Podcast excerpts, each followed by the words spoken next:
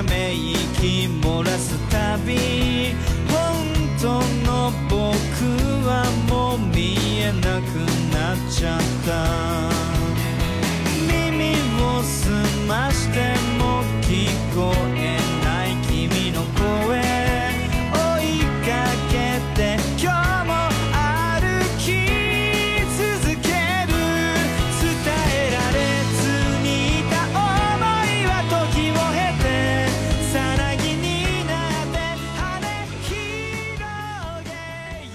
嗨，皆さんおはようございます。Cookie です。各位小神经病们，大家早上好，我是 Cookie。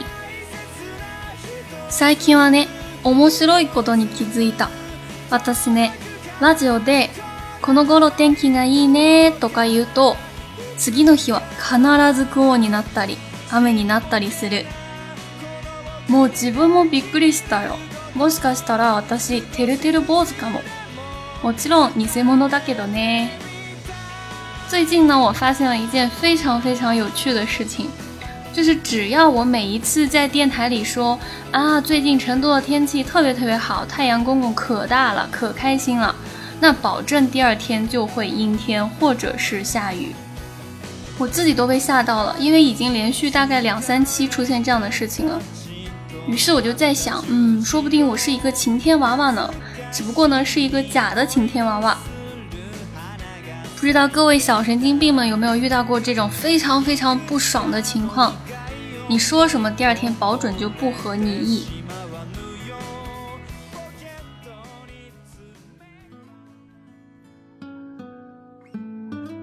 嗯，好了，我就不自黑了。下面呢，我们就来说一下今天想跟大家分享的。不知道大家周三的《夏目友人帐》第二集有没有看呀？第二集也是一个非常非常美的故事，是关于一种非常非常伟大的妖怪，叫做石洗。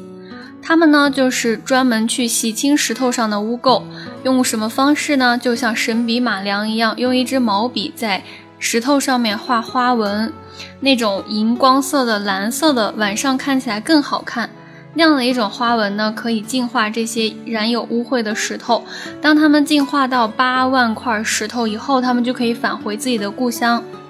那么大概呢，就像桃源乡那样的地方，很美的一个地方。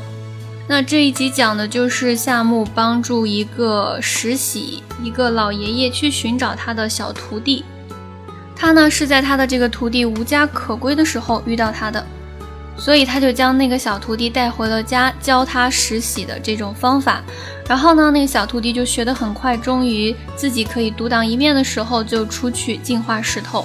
当他净化到八万块以后，他就可以重新回到自己的家乡，和这个老爷爷团聚了。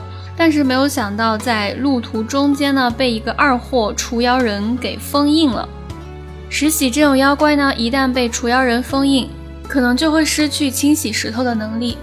也就是说，没有办法清洗完八万块石头的话，可能他的这个小徒弟就再也没有办法回到自己的家乡了，也就再也没有办法见到救助过自己的这个老爷爷了。本来决定不再掺和妖怪的事情的夏目呢，听到他们的故事以后，好像还是决定再一次帮助他们。其实原因很简单，大家听这个故事的时候，应该也有发现，这个小徒弟的故事呢，和夏目自己的故事非常的像。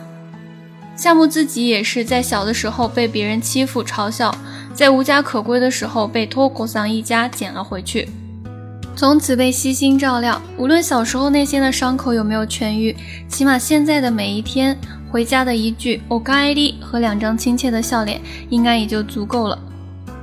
在大家费了万般努力找到已经丧失能力的小徒弟之后，石喜大人抱着羞于面对自己的小徒弟说的这段话，也是温暖又治愈。 よかった、よかった。また会えた。もう帰れぬなら旅でもしよう。二人で巡ればきっと美しき地も見つかる。もう帰れぬなら共に帰る場所を探しに行こう。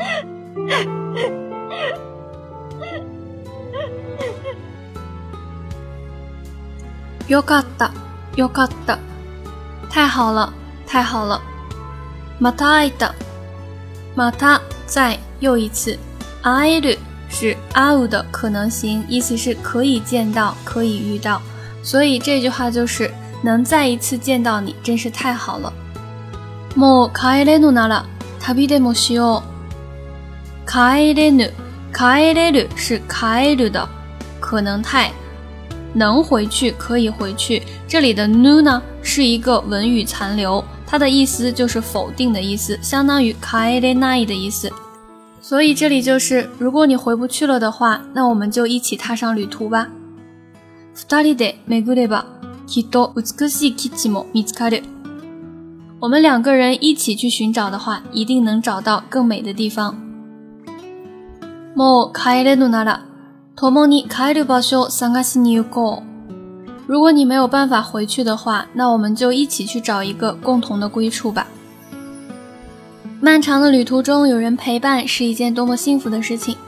就像一直觉得自己被无限给予的夏目，也忽然了解，其实对于塔子一家来说，自己也是不可或缺的存在。陪伴永远都是相互的，温暖也是。因为夏目的温柔有爱，才会有犬之会，百般依赖夏目的小狐狸。相对应的，夏目也会从各种妖怪那里得到感动或者是鼓励。喜欢这部动漫的原因也是这样吧。虽然那本有人帐记得全是些妖怪，但是依旧是因为和林子有了羁绊才出现在里面的。妖怪比人的寿命长久得多。他们对那段时光的怀念也就漫长得多，但是即使是妖怪，依旧长情念旧，懂得回报，重情重义。美好的东西看多少遍都不会觉得腻，温暖的感觉体会多少次也不会觉得烦。也许正是因为生活中不是每个人都是治愈系，才让我更喜欢夏目吧。被治愈的时候，心也会变得柔软很多；被温柔以待的人，面对别人的时候，都会有更多的笑容。我一直不觉得自己能做到治愈、拯救别人的程度，但是真的很想拥有这种心虽有所觉，但亦作不解的温柔体贴。希望我们都一样，因为夏目又觉得这个世界温柔美好了很多。那么我们下期再见，米娜桑，拜拜。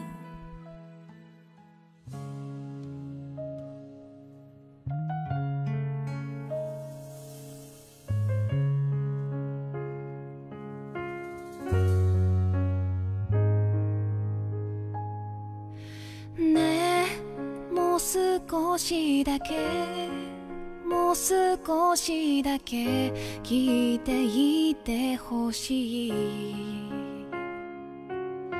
ね。えもう少しだけもう少しだけわがままいいですか？手に入れた途端に消えてしまう。